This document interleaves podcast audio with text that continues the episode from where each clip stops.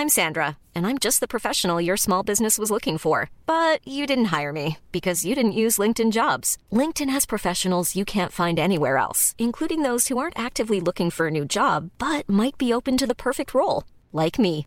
In a given month, over 70% of LinkedIn users don't visit other leading job sites. So if you're not looking on LinkedIn, you'll miss out on great candidates like Sandra. Start hiring professionals like a professional. Post your free job on linkedin.com/people today.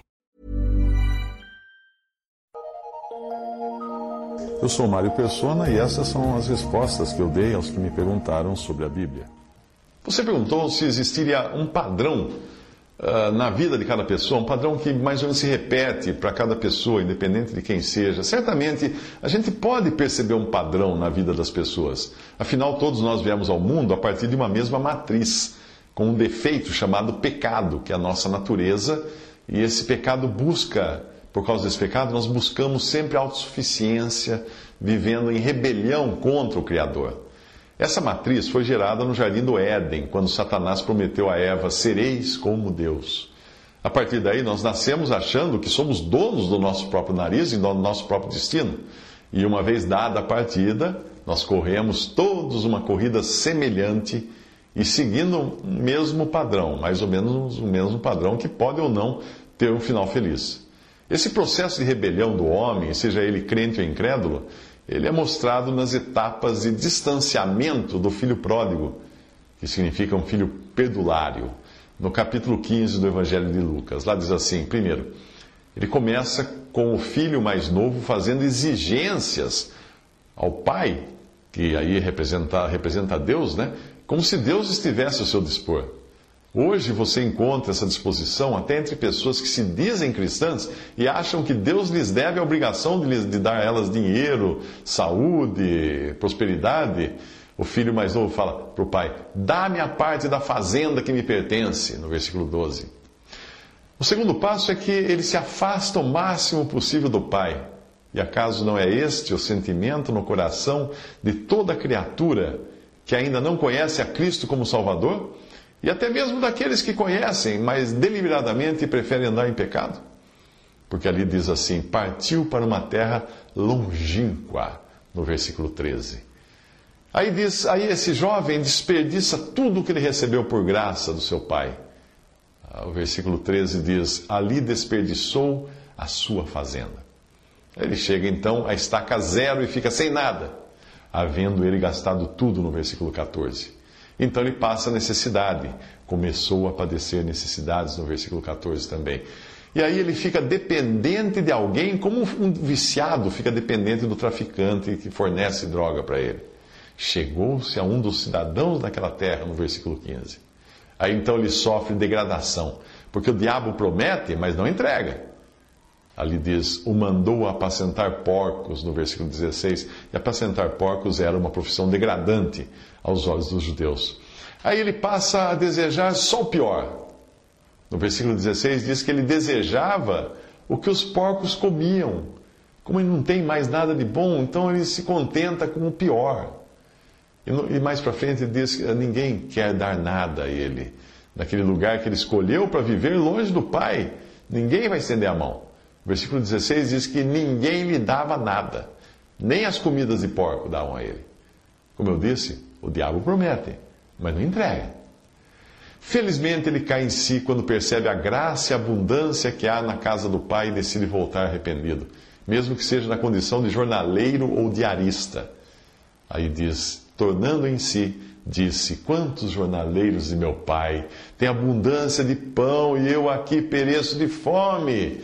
Levantar-me-ei, irei ter com meu pai e dir-lhe-ei: Pai, pequei contra o céu e perante ti, já não sou digno de ser chamado teu filho, faze-me como um dos teus jornaleiros ou diaristas. Versículos 17 a 19. Mas ao invés de ser recebido como um jornaleiro ou diarista, o seu pai o vê ainda longe, corre para ele, recebe-o com um beijo, um abraço, roupas limpas, anel no dedo, sandálias nos pés é dada uma festa, então, e o pai se alegra com o filho que voltou. Levantando-se, foi para seu pai, e quando ainda estava longe, viu seu pai. E se moveu de íntima compaixão e correndo lançou-se-lhe ao pescoço o beijou. E o filho lhe disse: Pai, pequei contra o céu e perante ti, e já não sou digno de ser chamado teu filho. Ué, ele não vai dizer agora, faça-me como um dos seus jornaleiros? Não. Com uma recepção dessa, ele sabe que é besteira ele falar isso. Mas o pai lhe disse, disse aos servos: Trazei depressa a melhor roupa, vestilho, ponde-lhe um anel na mão e alparcas nos pés Trazei o bezerro cevado e matai-o, e comamos e alegremos-nos, porque esse meu filho estava morto e reviveu, tinha se perdido e foi achado, e começaram a alegrar-se. Versículo 20 ao 24. Enquanto o filho, reconhecidamente pecador e, e arrependido, cai em si e volta aos prantos para os braços do pai, o filho mais velho, como qualquer religioso que se considera justo e correto e nunca saiu da casa do pai, ao menos do modo visível, né, visivelmente, ele recusa-se a entrar na casa. Ali diz no versículo 28 que ele se indignou e não queria entrar. A verdade é que ele sempre viveu longe do pai, mesmo morando no mesmo endereço, porque ele valorizava mais os seus amigos que talvez fossem justos e corretos como ele. Isso fica claro na afirmação que ele faz para o pai: Eis que te sirvo há tantos anos, sem nunca transgredir o teu mandamento, e nunca me deste um cabrito para alegrar-me com os meus amigos. Versículo 29. É. Ele não queria um cabrito para se alegrar com seu pai, com seus amigos.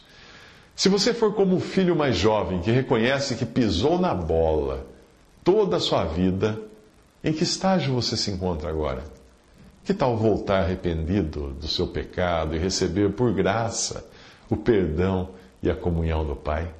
Ou será que você é como o filho mais velho, que se acha justo e correto e fica indignado ao saber que Cristo veio ao mundo para salvar pecadores, como fala em 1 Timóteo capítulo 1,15?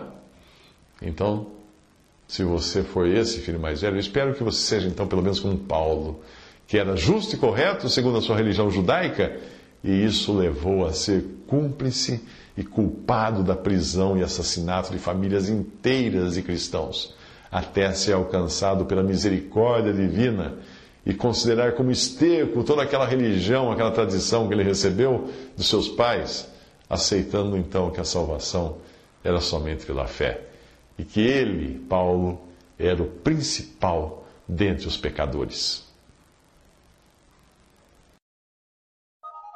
Visite respondi.com.br. Visite 3minutos.net.